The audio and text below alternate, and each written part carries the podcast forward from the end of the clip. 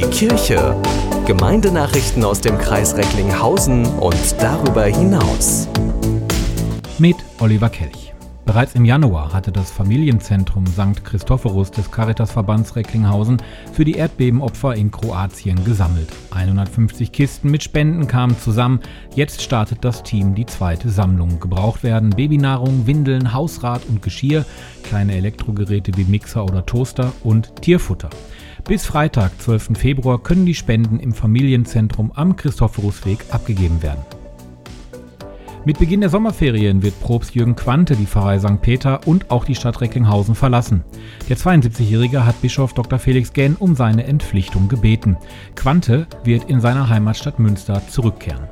Seit 13 Jahren ist er Pfarrer und Probst in der Propsteigemeinde St. Peter sowie Kreisdechant im Kreisdekanat Recklinghausen. Die Fahrstelle wird nun neu ausgeschrieben.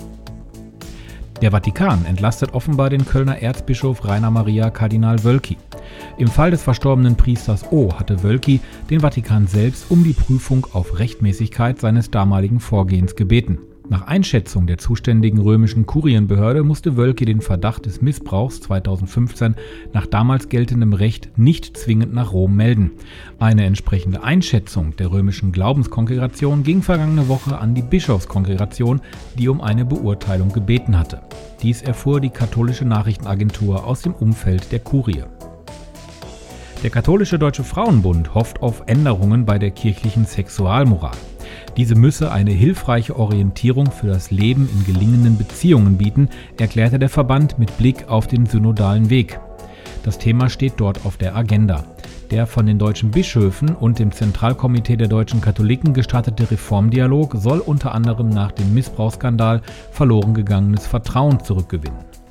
Wir sollten darauf vertrauen, dass die meisten Paare Verantwortung für ihre Sexualität übernehmen und in Respekt voneinander und gegenseitigem Einverständnis ihre Liebesbeziehungen mit einer beglückenden Sexualität leben, sagte die Vizepräsidentin Birgit Mock der katholischen Nachrichtenagentur.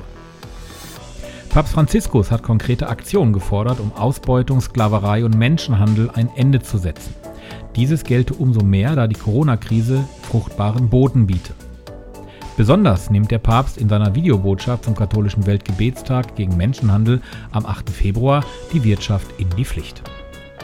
Sie wünschen tagesaktuelle christliche Nachrichten, das tägliche Evangelium oder möchten sich über unsere kommenden Themen informieren? Dann schauen Sie auf unserer Webseite vorbei www.kwkirche.de. Übrigens, Sie finden uns auch auf Facebook, Twitter und Instagram.